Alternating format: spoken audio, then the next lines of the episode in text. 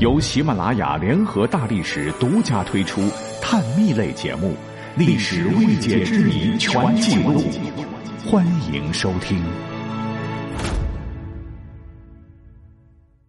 咱们国家自古以来就是吃货们的天堂。那历史上最早的一位食神级的人物，他唤作伊尹，乃是夏末商初人。他老人家当年辅佐商朝有功，也被后人尊称为中国历史上最杰出的贤相之一。当年商汤王求贤若渴，听说伊尹有才，就拿巨款聘请。结果呢，这个老伙计所在的国家的国王留着不放。商汤又向这个国王请求，把国王的女儿嫁给了自个儿，伊尹作为陪嫁才来到商汤。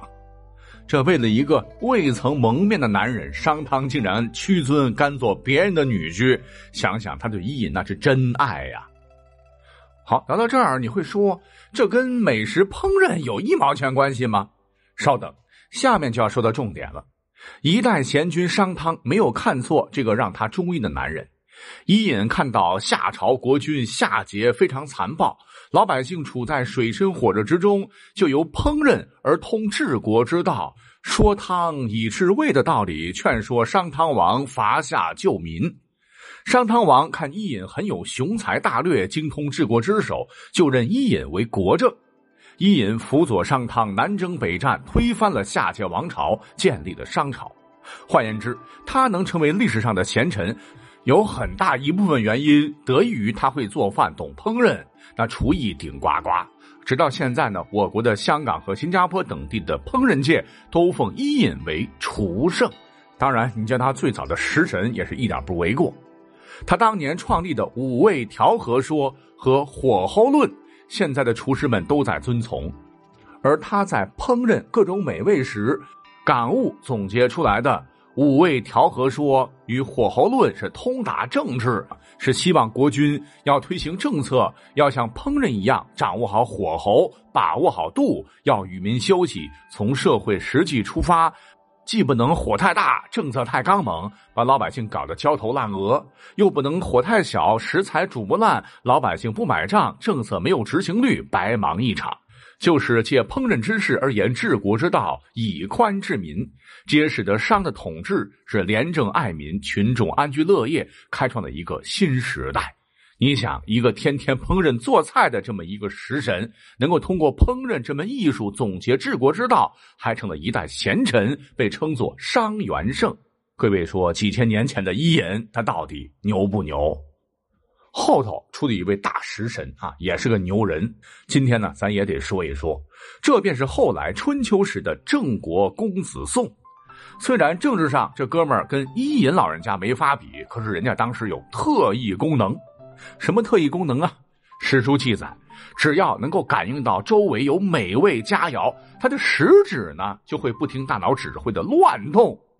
说一回，他和兄弟公子子家一起上朝觐见郑灵公，可是呢，刚走到大殿门口，公子宋的食指就噔噔噔噔噔一阵乱动。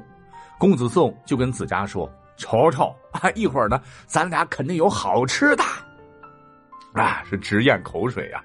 而同行的公子子家是半信半疑。这时，只听见内侍向厨房说：“昨天楚国派人送来一只大圆。”也就是一只大王吧，哈！主子下令煮来，让各位大臣们一同尝尝。哈，两人一听，不禁笑了起来。正好郑灵公看到了他们，就问：“哎，你们笑什么？笑得这么开心呢？”子家就赶紧向郑灵公讲了公子宋食指只要一乱动就有好吃了的事儿。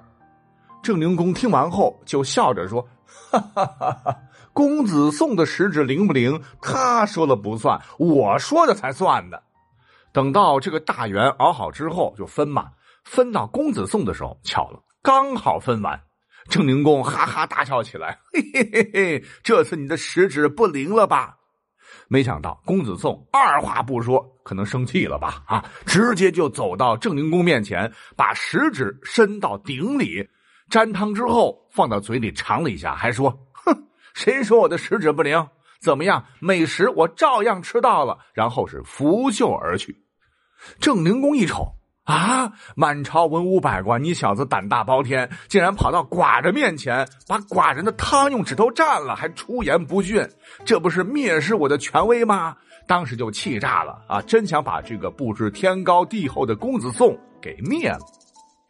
那这边呢？公子宋回家冷静的一下，一想，靠，完了，我这不是作死吗？调戏君王肯定是死罪啊！那怎么办呢？干脆咱先下手为强。就胁迫子家，然后起兵把这个郑灵公先给宰了。当然，最后他的下场也很惨啊，最终被反杀。